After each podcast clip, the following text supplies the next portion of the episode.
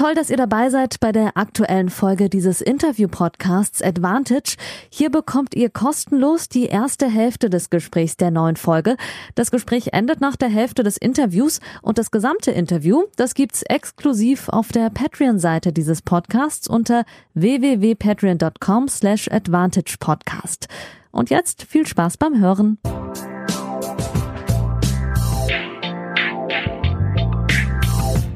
Advantage, Folge 32. Yes, dear listeners, it's about time for episode 33 today in English, because you already know that I try to speak with an international colleague about tennis one time each month. And it's a pleasure to have a connection to London right now to Tumani Carayol. Hello, good evening. Hello, thanks for having me on it. Finally. Thanks for uh, taking the time for me uh, after a long working day during the Australian Open. It's a pleasure to have you here. Um, and as I already mentioned, we are a few days, as your tennis followers already know, before the end of the Australian Open. It's Thursday evening. It's uh, yeah, short before 9 uh, p.m. in Germany and one hour earlier in London, where you are. Uh, so thank you for taking uh, your time. We want to speak today about Serena Williams um, that lost uh, three and four against Naomi Osaka today. And we want to speak about the outcome of the match, her future, her possible farewell, her present and past. But before that, we speak about you, a bit about your job. That's what I do when I have um, journalists here one time each month. But first of all, Tumani, I want to know about your German skills. How are they? Uh, Nick so good. Nick so good. I, I I learned. I mean, as you know, I learned German from age eleven till like sixteen. It was like it was my main subject, my main language in school, and then didn't after sixteen just didn't study it again. So it's not going well, but hopefully in the future it will be better.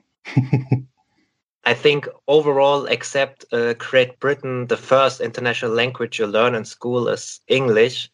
So, so are we Germans learning in, in class five? How is it in, in Great Britain? Uh, do you have a choice in fifth or sixth grade between Germany and Spanish or some other language? Yes. So it's, it's um I think the main ones in, in my school were German, French, and Spanish, mm -hmm. and uh, I just did German and French, and German was the main one and French was kind of a bit behind, but I studied them both. And then strangely, when I left school, I learned Spanish. So now I speak Spanish, but I don't speak the, the two languages that I spent the most most of my years learning. But I mean, in, in England, as I'm sure you know, just the language skills in general are quite, in my opinion, sad uh, that people don't re- because so many people speak English you know there, there's not as much of an impetus to to learn another language which I, I, think is sad. I've i've gotten so much from from learning spanish and so i, I do actually genuinely want to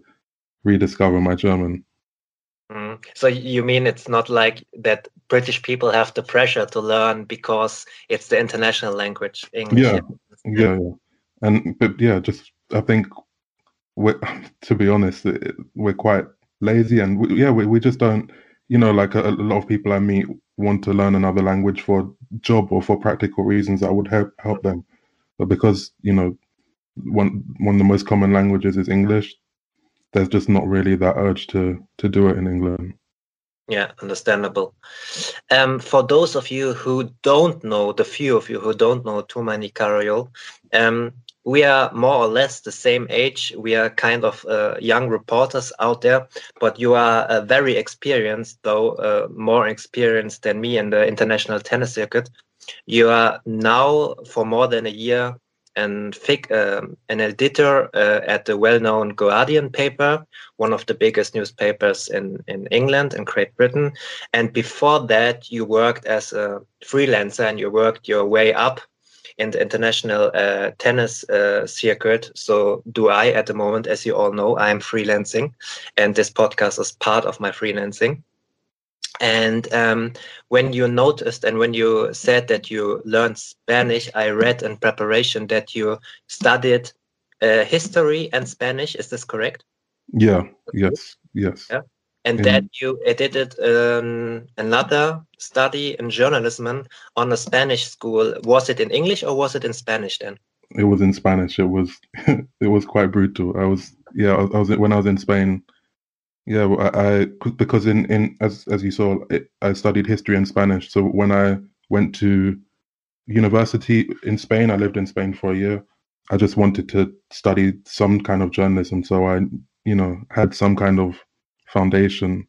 And yeah, studying journalism in Spanish is brutal. I wouldn't recommend it when when my Spanish skills weren't great. So I had to do things like radio shows in fully in Spanish where they judge you on how you know how they judge even the Spanish speakers on how fluid they are and how you know if they don't say mm or filler words. So it was tough, but it, was in the end that's why I was able to kind of speak Spanish. Mhm. Uh, did you already know that you want to become a sports writer or a journalist when you were studying history and Spanish? Yeah, at that time, yeah, but because I I had already started. Um, I I, I start. Well, I guess we get to it, but I I'd started writing before university. So I- Yeah. I, I mean, I, I guess I'd say now. Uh, my my start was I, I had a I init- well, I, I used to play tennis, and you know, through my youth, I played tennis, and then I hurt my back and I couldn't really play anymore. So I wanted to. I still loved the sport, so I went. I, I made a blog, and I started kind of.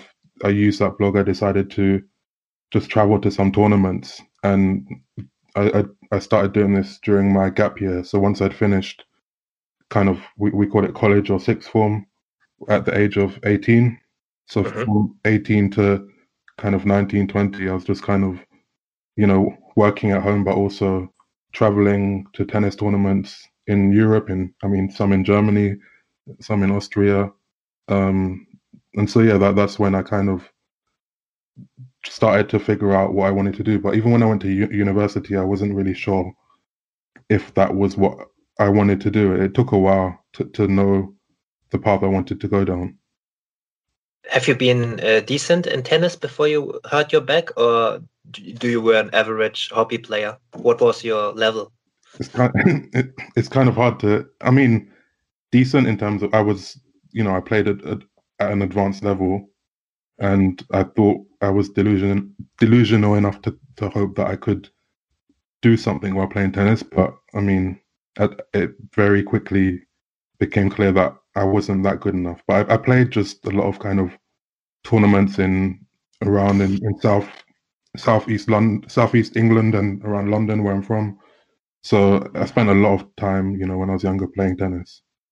Okay, but it's fair to say you had the fire and the and the love for the game in first place uh, when you were playing before you were starting your blog. Yeah, so Yeah, tennis yeah. was your your your sport number one personally. Yeah, yeah. My, my my mum used to play it, so she kind of got me into it when I was very young, five, four, five. So since then, it's always been my main sport. because it's not the like the the sport number one uh, growing up in in the capital of, of of Great Britain in London, right? No, not not at all. No. Yeah, yeah. Part of why I, I like tennis as well is because everyone I know love football and and other sports, rugby, cricket. So I, I liked just be liking something different and having that to myself. hmm Have you been following pro tennis when you were younger, when you were playing by yourself, or started interest uh, in a time w- uh, after you hurt your back, for example? Um, no, from from yeah, from very young, I, I used to watch it, watch the same people, the, the Williams sisters and Saffins, and so so from I'd say 2000, 2001, so around that time. Yeah, it's funny because we're nearly same age, or I don't know. I'm I'm born ninety. When when when are you born? Are you ninety or older, 90 younger? 92.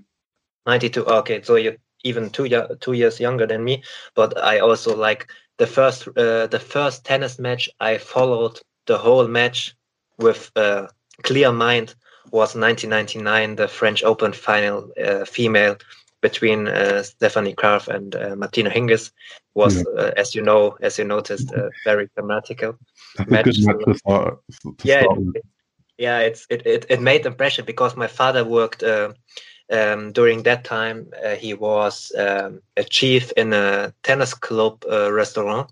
So I basically spent the whole summers, uh, 98 and 99, um, uh, at this club, you know, but I was always outside playing tennis against the wall and stuff. And I just noticed pro tennis in 99. And so it was a very, very, very good start. Um, let me uh, talk a bit um, through this blog because many uh, young people now that follow me or uh, that are interested in tennis they ask me uh, how can i do the same job as you? What is ne necessary to to become a journalist? And i'm always very careful with advices in this special times yeah. of digitalization because it's so difficult. And um, as you out there maybe don't know, I can give a bit of insights. Um, Tumani was very uh, nice to me in my first years. I, I, came up to pro tennis in 2017 and 2018, and Tumani and uh, myself we, we, we, spoke a lot. And um, he was freelancing while I was a fix editor at Tennis Magazine, and now we changed kind of. Now he is a fix editor uh, with a monthly income as in a big newspaper and I am a freelancing. So we turned around a bit, but we have a good knowledge about the other side of the, of the work. And what I always uh, tell young people is that you have to start with doing practice in journalism in a very young age. Like if you get uh, to write at your local newspaper, even if a small one or even in school, then you have to do it. And um, you started it on your own with with your own online blog, or how can I imagine? Yeah, an, an on, online blog. It was called Footfall. I still have the the Twitter account, and yeah, I, I just I, I just made a blog one day and started writing. And I mean, initially it wasn't anything special. You know, I, I didn't really, you know, I, I liked to write, but I, obviously I wasn't experience. But the, the good thing about just having an, a blog is that I was able to, ex, you know, write as much as I wanted to and experience and, and just try and figure out how I wanted to write and what I wanted it to, you know, what how I wanted it to look like, you know, that, that just to, to get experience on my own. And so, yeah, uh, yeah, that's really it. Mm. Uh, you once told me uh, when you were freelancing in the early years that it was quite tough and difficult to to get accepted from the yeah from the older reporters uh, that were at the bigger newspapers. Maybe you can uh, talk us a bit through how it was the development from from a small blog to a person that is in professional tennis at the press conference and yeah is part of it and is respected. Yeah, I, I think you know, c- coming from a blog, and I, I didn't really have my own.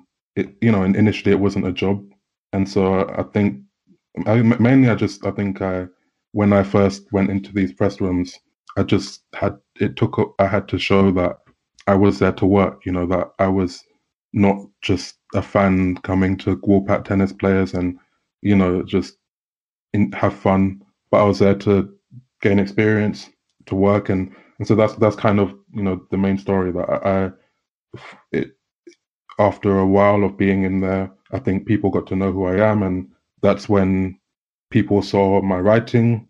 People then I was able to kind of make connections and you know to to meet people who who saw something in me and wanted to help and so, yeah, I guess to, to throw it forward a bit, you know, the, the first from from having a blog, the, the first job I got was with Eurosport, and it was just with I was in press room in in in London in the World Tour Finals, and speaking with some someone from Sorry, which which which year was it? Sorry that I interrupted. Um, 2013. Oh, okay. So, so it's 2013. This was the year just just before well, the, the year I, just as I was starting university, actually. So I'd, I'd been doing it. So so I'd, I'd, started in 2010. That was the first the first tournament I went to was Linz in Austria, um, mm-hmm. 2010. And yeah, for for a couple of years, I was just going to these tournaments. And I should add, it was not glamorous at all. It was it was it was cheap flights. It was staying in in hostels. It was staying in places that were not nice at all. I remember when I was in Germany, I stayed in the the worst place you can imagine. But I was just, you know, I was just young. I just wanted to. It wasn't an adventure, and I just wanted to kind of be in the, these places. And so yeah, in in in London in 2013, after I'd done some work and and made some money in different ways, but not a lot. And then this was where you know I, I met this person from Eurosport, had just a conversation with him about just my career really, and I guess he he, he read my work, and then a few kind of weeks, months later, I just got a, I got a message from him asking if you know they they had some free shifts, and, and cool. he asked me if if I wanted to work with them. So yeah, so so then I started doing that, and that was I, during this Australian Open period. I always think of it because I started with working during the Australian Open, um, which is obviously, as I mean, as we're I'm sure we're both doing now. It's it starts in the middle of the night. So yes. at, at, this was in 2014 Australian Open, uh, right at the beginning beginning of university, where you know we also have exams in January during university. So I was going, and I go. To, I went to university in Chester, which is near Liverpool, which is kind of in the north of of England. So during January 2014, I was going to work in in London, and then getting a train back to university, doing an exam the, the same day or in the morning, then coming straight back to London and just going back and forth the whole time because I obviously just didn't want. I wasn't gonna say no to that opportunity. So yeah, that that was kind of my first work, and then from there, you know, it kind of I was able to get more and more. Mm. That's also my experience. Like, if you get, there are a few people who want to push you when you are good or when you try your very best, and then you have to do it. No, uh, doesn't matter how how many time you have uh, or what other things are. Do or die. And if you do it good, then you can advance to the next level but it's quite difficult in this in this yeah. young years um, i don't know uh, if you um, have the pleasure to talk already to to younger people or, or uh, because you have so many followers also on twitter i come to that uh, in, in, a few minutes.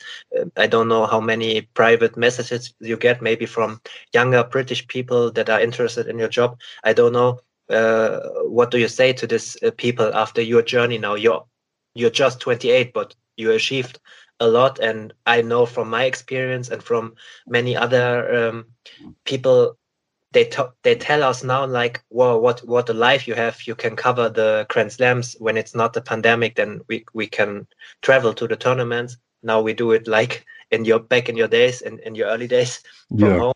Yeah. Um, they they say we have a really cool job but it's it's a tough job to come to this level and even with the money it's tough. So what do you tell younger people if when they ask you um, in yeah with this job? Well i mean first of all I'd, I'd, agree with you that i'm i'm careful kind of with what i say because it is very difficult and you know I, I given kind of at least in my view what feels like a unique path it doesn't seem like something i'd recommend to other people mm if you understand. So I, I think just the, as you, you kind of said, the main thing is you have to write. You, you have to write as much as you can. You have to read as much as you can, not just sports, but in other, you know, different directions. You need, yeah, you know, you have to. Well, not you have to, but it helps to kind of, you know, uh, read read read articles and magazines with a pen. You know, try to understand why people the way people write why, why they are saying this and yeah I, I think at the same time it's it's that, that that's those that's advice to become a better writer but still getting in the door is is tough. And uh, so i mean still that the main how to get a byline it's to come up with an idea and come will come up with ideas and and make an email, you know, and, and send emails and send pictures and, you know, make sure that you send that email. And, and you, you know, because actually, funny enough, one of my problems when I was younger, to be honest, is that I was quite not timid, but I was wary of, I was actually, I was wary of being rejected. You know, I was wary of, of, of I had all these ideas, but sending them to, I, w- I was scared that if I sent that, if I emailed them to an editor and they said no, then that door was closed. So, so funnily enough, I, I didn't, I actually didn't ever pitch um, the Guardian until quite close to when when I joined them. It was, it was a really weird and funny coincidence that I finally uh, kind of decided to pitch them to pitch the, the US desk, and then the UK desk kind of got in contact with me, with me at the, a, a, similar time. Hmm. So it took a while. So I'd say like learning from what I did would be just to, you know, send you know send that email and just make sure that you know look at what different publications do and think about where you can fit in and what unique voice you can bring in something that they don't have and they you know can't replicate in office.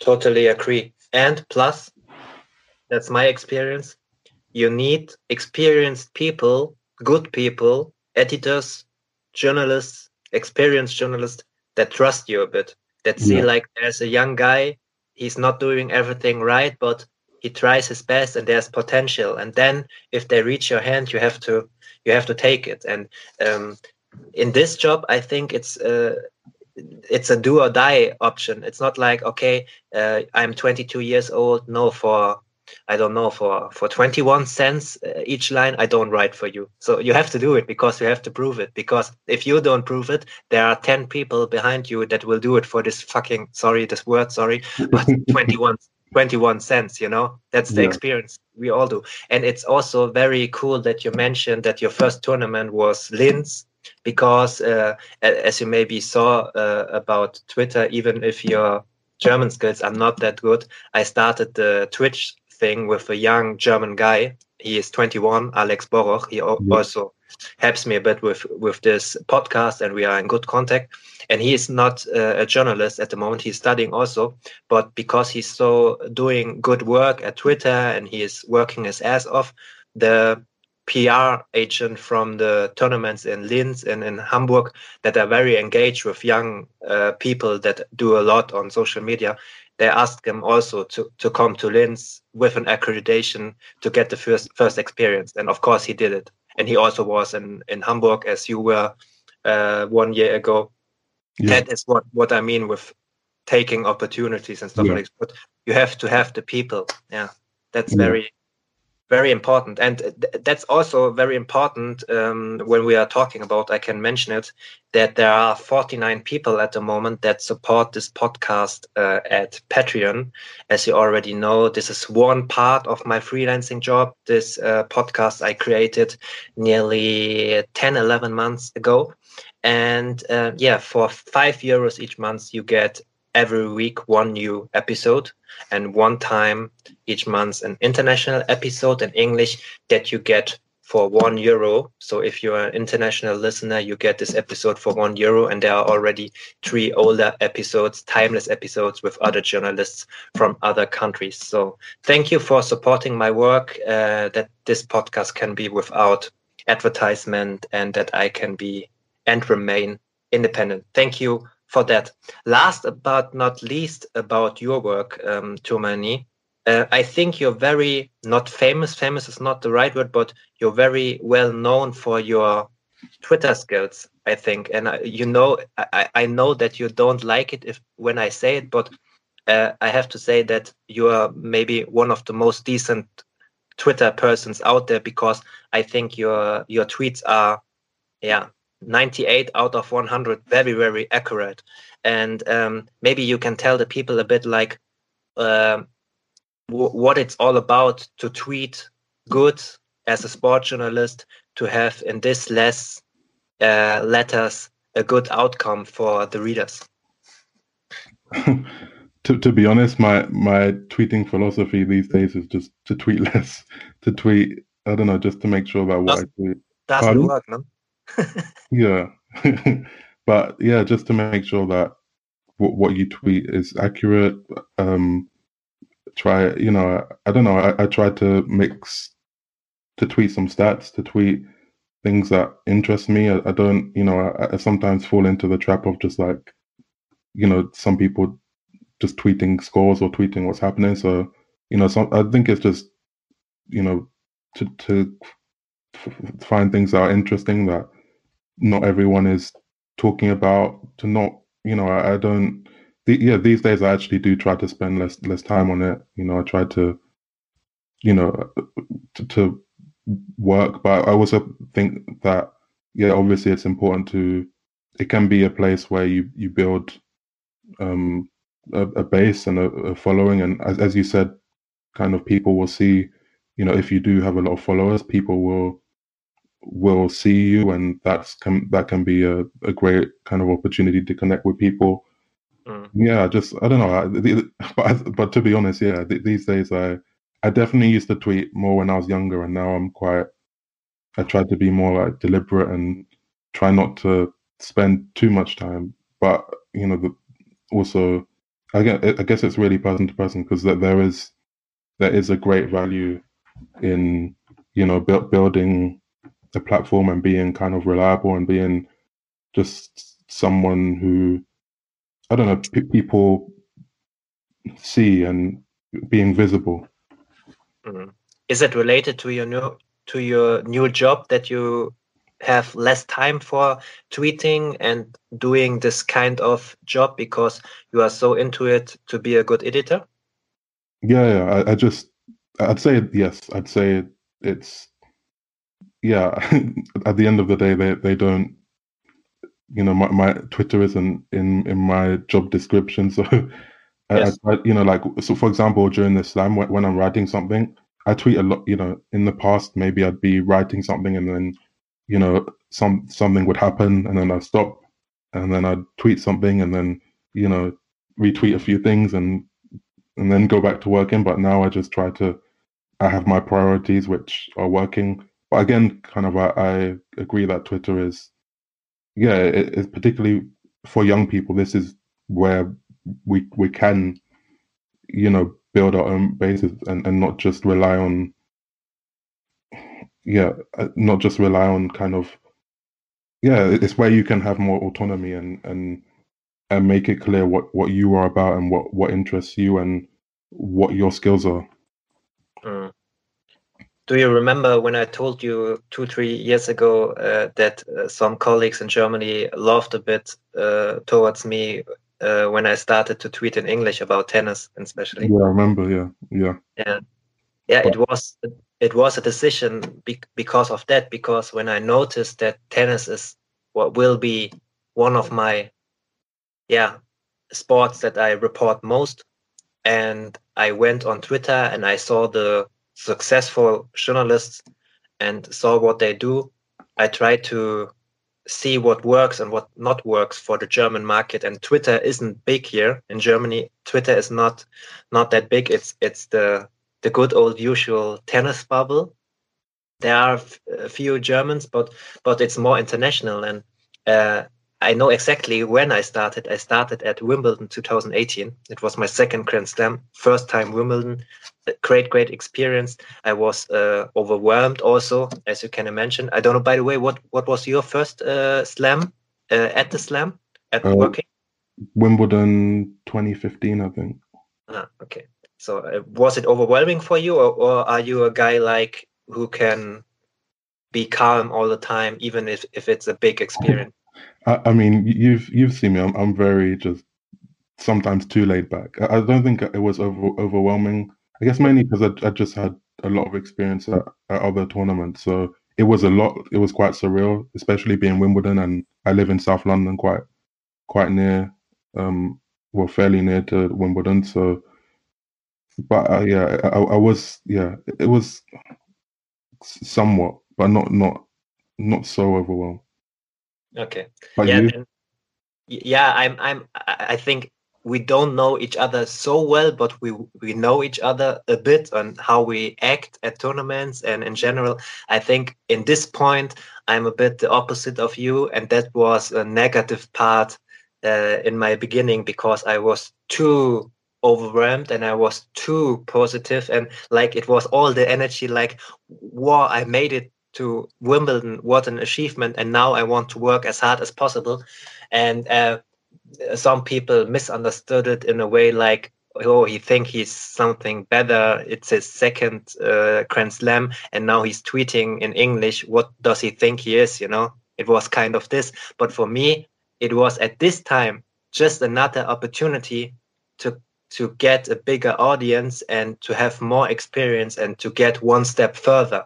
I didn't recognize it in a bad way. Just when the colleagues started to talk with me about that and laughed a bit, I was I was very frustrated and I, it took my heart because actually I want to be liked from the German uh, colleagues and from the international uh, journalists, but I slowly uh, slowly realized, okay, if I do it that way, maybe it's not possible. But actually, role models in terms of twittering were people like you, uh, because I yeah you're laughing, but I noticed that it can make a small but slightly good difference if you're tweeting well and. Uh, I got connected to you guys. I got connected to Simon. I already published two or three times in English newspapers, which got me a bit of reputation, money. So sometimes you have to do uh, the things if you are the if you have the opinion, it's okay for you. But yeah, I think as you already mentioned, young people have another opinion with this social media stuff and the digitalization. And I think in our job, it's like every three years something changes now with maybe, for example, um, uh, uh, Twitch or something like this, you know. So that's that's new now, and some people will do it, some people won't do it and like it. So it's it's it's different and it's exciting. But I like the way you're tweeting, so that's why I, I wanted to talk with you. And by the way, um, if you want to follow um, Tumani in social media, you can do this, especially on Twitter. If you do an ad and then uh, Tum, T U M, and his uh, second name Carayol. And you can also find him on Instagram with the same name. And this podcast you can find on Instagram, where I do most of my stuff for this podcast. Um, Advantage Pod and no Advantage Podcast, and on Twitter Advantage Pod, and on Facebook Advantage Podcast in one word. So after half an hour Tumani with because it was very interesting. Thank you for your insights. Um, I'm always interested to speak with colleagues about their knowledge and their work. We want to come to Serena Williams. And um, first of all, I want to know what was your first working experience with Serena Williams? Oh, that's a good question, actually. Um, Do you remember? Or maybe no. first, what is the first working thing with Serena Williams you remember? What comes to your mind? Question. Um,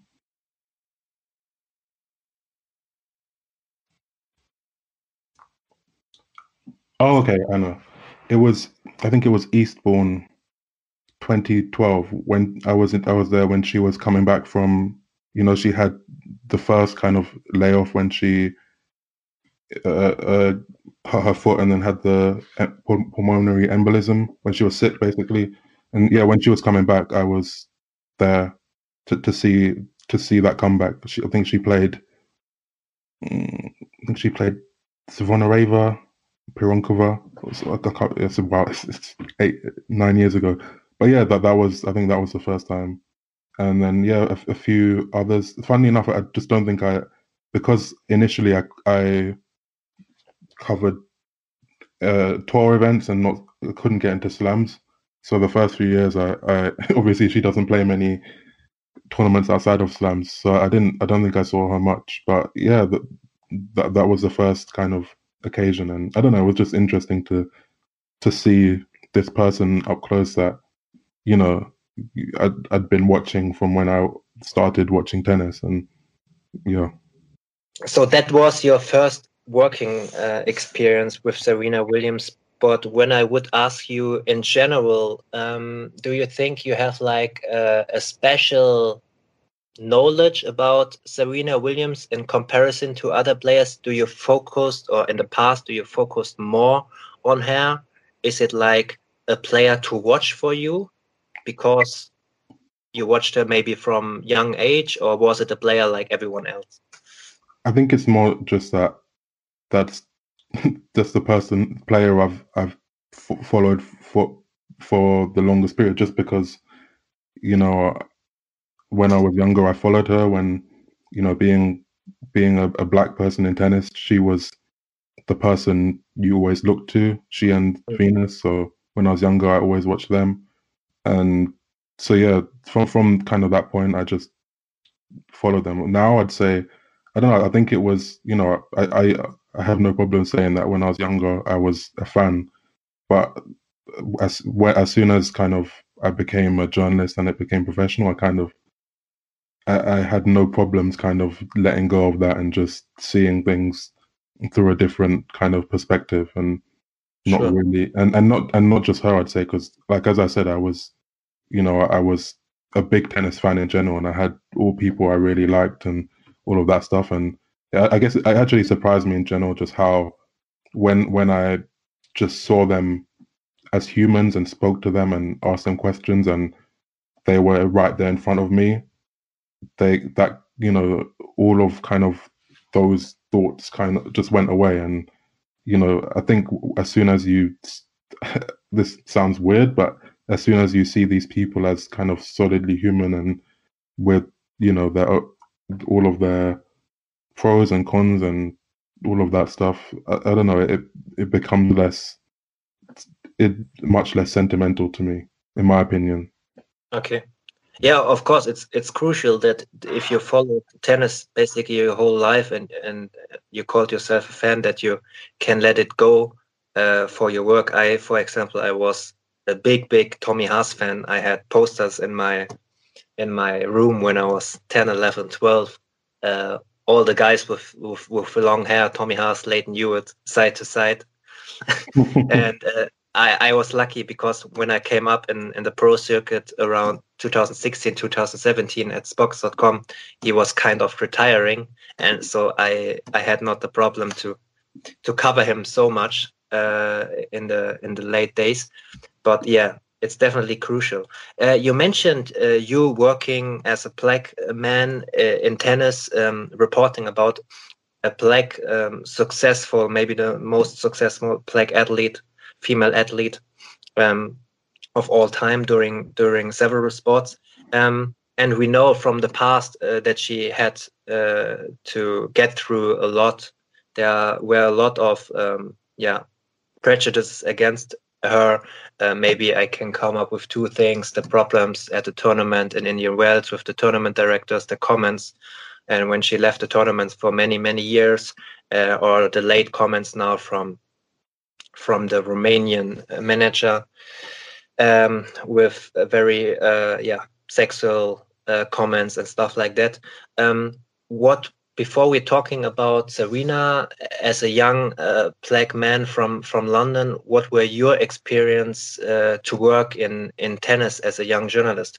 Uh, were there some kind of uh, also prejudice against you as a black young man, or weren't there any problems? I mean, there's there's the I would like specifically in tennis. I, would say not really, just because I mean, what, what I in general I tend to keep to myself and not. I speak to the people I, I need to speak to. So I mean, there's a general kind of life things. For example, going to a tennis tournament and someone thinking that I'm I'm a, the cleaner when I'm when I'm wearing an accreditation, and always thinking that I'm you know, that I couldn't possibly be kind of part of it. And, that happens uh, regularly also today? Yeah, yeah, yeah. There's that kind of thing. Just people not really, you know, kind of just assuming that you're not a professional person, that kind of thing. But so, so there, there are those kind of general experiences that I guess people would would call microaggressions or whatever. But I mean, in terms of like specifically like within the sport, I, I, would just yeah, as I said, just because not really. You know, I, I try to I'm deliberate about kind of the people I speak to, and yeah, so so far no. Hopefully, it stays that way.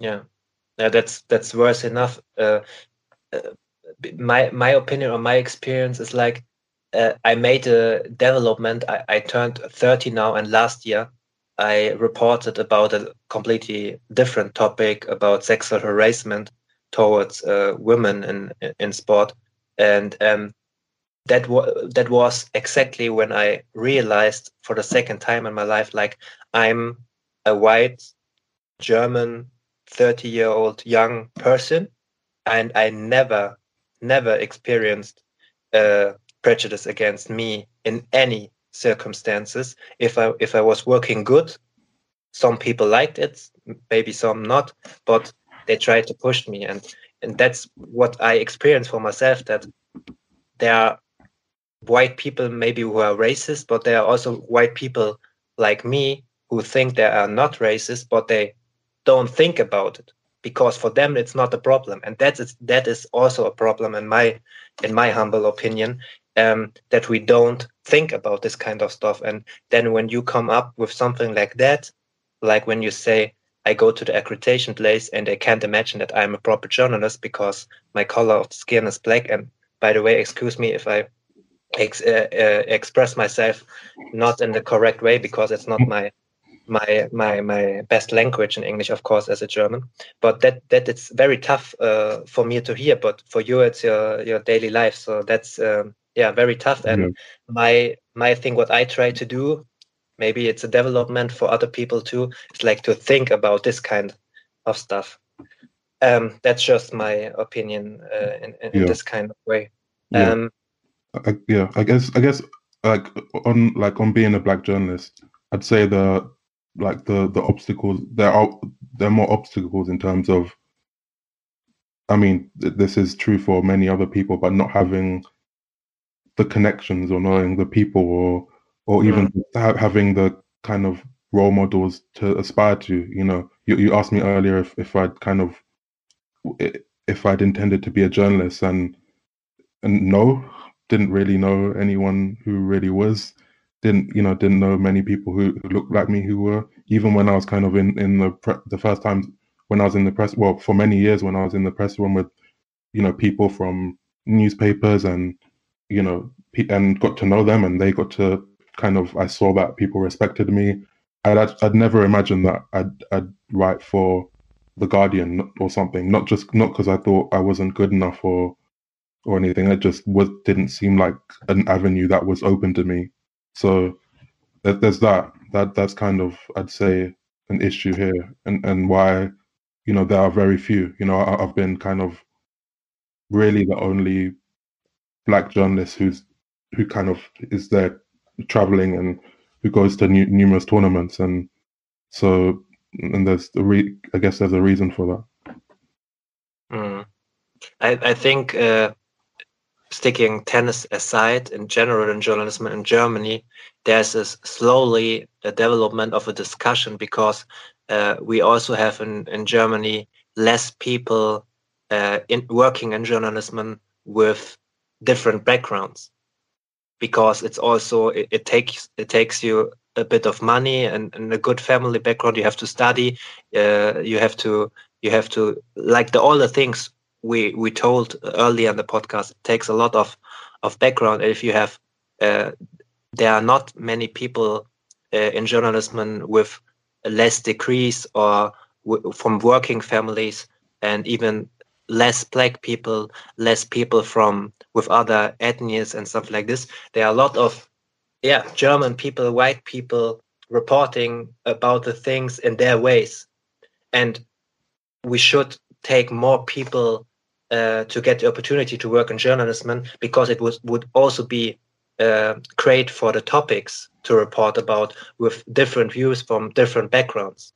But I don't see how this will change in a proper way, um, like that it will be balanced. You know what I mean? And I, I thought maybe in Great Britain would it be a bit more because there are uh, more people with different backgrounds because with all the immigration it's more it's also in germany much more but yeah but it's a it's a i think it's a journalism problem in, in general overall in the world would you yeah. agree or? yeah, yeah i think i think it's a, a, massive problem and something that's you know in, in the good thing is that in, in recent times um with the rise of social media people have been able to build their own platforms and to you know become become prominent through their own kind of means and draw attention to you know these things, but certainly, you know, even when I go to you know like football games, for example, there there are very and there are many more football journalists.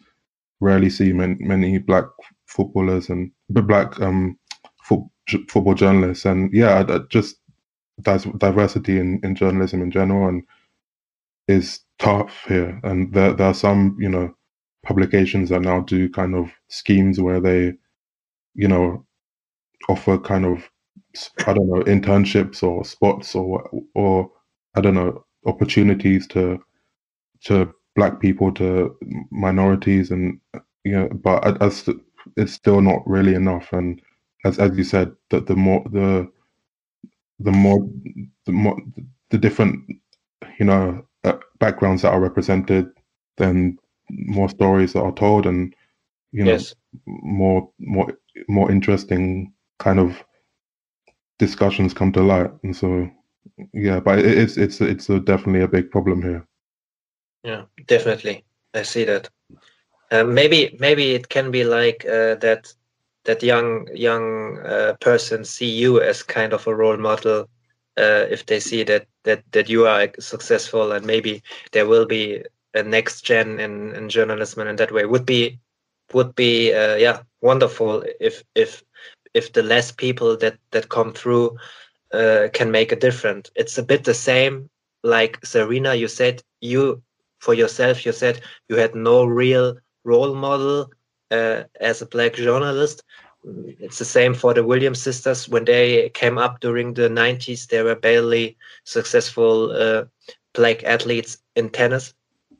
Um, do, uh, do you remember when when you saw her play for, for the first time like or oh, it's it's possible to play pro tennis as a black athlete? Were, were this your thoughts when you were younger or were you completely innocent just watching the game?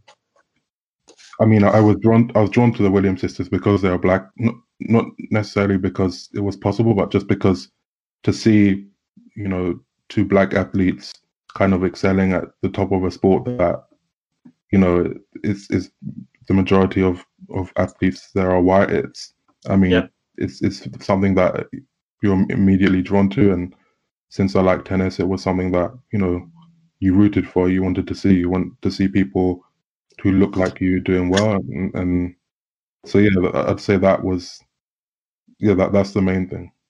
Mm-hmm. I already mentioned uh, two examples of uh, prejudice against her. Um, I, I, missed a lot of, of other things. I guess. Um, do you think after all this time now, she, 39 years old, uh, uh, maybe the greatest of all time uh, player in tennis, is she treated uh, better or equally um, as a black athlete now because she's so successful, or are there uh, difference after all this time?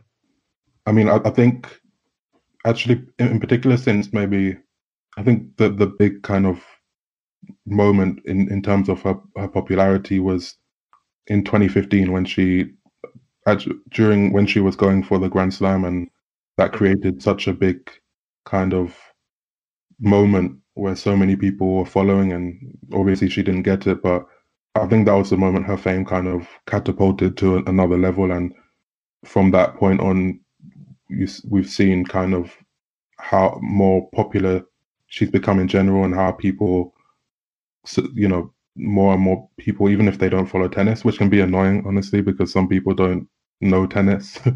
but but yeah, we we've seen how she's become more popular. But I, I still think that on the other side, there are many people who, you you know, still to this day are are racist towards her, or or I mean, you only have to look at you know YouTube comments and see people calling her a man and things like that, and yeah, I, I, don't think it's still still to the, this day. Although there's more kind of positive and it can be quite loud, it's I, I don't think it's it's difficult to see how people still speak about her and and things like that, which is obviously frustrating and annoying and and, and even kind of I'm sure like some of the people who now support her, what you wonder, I do wonder kind of in the past, you know, how they spoke about her. I think I don't know. I think she's just it's just a really interesting kind of mixture of her being a, a black female athlete who is is muscular and kind of and strong and and also built big and you see all the different kind of the ways that that all intersects and people talk about her and often it's not pleasant. I think the last uh, quote you said the last sentence is, is very interesting because uh, i was thinking for example um, of the us open final 2018 18 when she had her emotional uh, problems uh, during the match with the referee and we all know what what happened uh, afterwards. And i was thinking about whether this was because she was just a woman who being emotional or it was a mix of being a woman and a black person maybe you can clarify your own thoughts about that because i wrote about that and made a comment for tennis magazine and i just wrote it from the perspective of that she's being a female and is treated differently because of her emotions. I mean, and I I let out the the color of skin at this yeah. in this specially point. I mean, I think oftentimes, like with race and sex, it often kind of intersex is often kind of part and parcel in in in that in that sense. I mean, that that whole the 2018 is is complex, and for me, kind of with that situation, I more look at kind of how people in general react to her and how people may see her, you know, in, in general when when she gets upset compared to when they see um I don't know, a footballer on, on the football pitch or, you know, arguing with the ref or, or shouting at someone. And yeah, so I, I think it's I think it's a mixture of both. Um, black people are often seen as kind of more aggressive, you know, as people to be scared of. I mean, part of my experience is also kind of people being, you know, I mean, you you know me, I'm I'm tall, I'm big. People naturally uh, naturally are scared of me. Some sometimes, even though I'm quite, you know, I'm as I'm quite relaxed and soft spoken. So there's that that goes into it. And so with Serena, and as I said, kind of with her body type and how she's strong, that that kind of plays into it and how people see, you know, view her when she says things. You know, for me, when a lot of times when she has those kinds of outbursts, they they they they're more childish and you know the bad and mostly childish and kind of laughable in in in a, like in a critical way. Um, but yeah, so so I, I think it all kind of a lot of the times race and sex are they they go hand in hand and yeah. Okay. Uh, first of all thank you for your your impressions and your opinions on that topic uh, because it's not uh, not an easy topic and i highly appreciate that you speak freely about it and i think uh, the listeners uh, will agree on that. So thank you for that. Um, in the last uh, yeah the last percentage of uh, of of this episode we will focus on on the actuality on Serena Williams and what happened today and what does this mean for for female pro tennis. Um, I imagine you were you were up early uh, today or watched watched at least a bit of the match. Um, have you been surprised uh, from the outcome, or did you expect it exactly the way it went? Uh, I mean, it's quite. It's. I don't think it's surprising that Osaka won. That you know she's she's been she, did. I mean, she didn't play her best tennis. She didn't serve well at all, really, aside from in small periods in the second set. But she's obviously been the she's the best player in the world on hard courts, clearly, and she's seemed since the U.S. Open as well. She seems to have just stepped up a level to one where you can see her you can see a future where she wins many, many slams because she has a game, she has just incredible mentality. Um, and so, yeah, uh, seeing her beat Serena, no, I, I, wasn't surprised. And, you know, it's, it's just, I, I think it's for Serena. Yeah, as I said, Osaka didn't, I don't think Osaka didn't even play as well as when they played each other in, in the US Open final. And Serena just doesn't really in these big matches, you know, in, in this tournament, she she came into the tournament, I think, playing in in some of the best shape she's been in since she came back from pregnancy. You know, she was talking. You know, yep. everyone has been talking about how well she's moving, including kind of you know Simona Halep, mm.